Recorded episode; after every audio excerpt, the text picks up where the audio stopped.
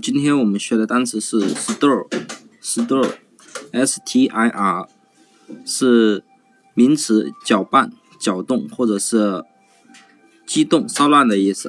那么这个单词的记法呢，我们可以这样记：前面的 s 呢，我们可以记成一个美女，对不对？我们以前也说过，s 可以记成美女。那么中间的 t i 呢，拼音是不是踢？踢了一脚的踢。那么后面的 r 呢，我们可以记成儿子。那么这个美女啊，她踢了一下她的儿子。假如这个美女啊，她是这个儿子的后妈，那么假如她在大街上踢了一下她的儿子，那么是不是会引起人群的骚乱啊，或者是引起周围人的激动，对不对？认为这个后妈虐待儿童，对不对？所以呢，stir stir 就是这个美女啊踢了一下她儿子，引起周围人的激动，引起周围人的骚乱，一起来骂这个 s 这个美女，对不对？所以呢，stir stir 就是。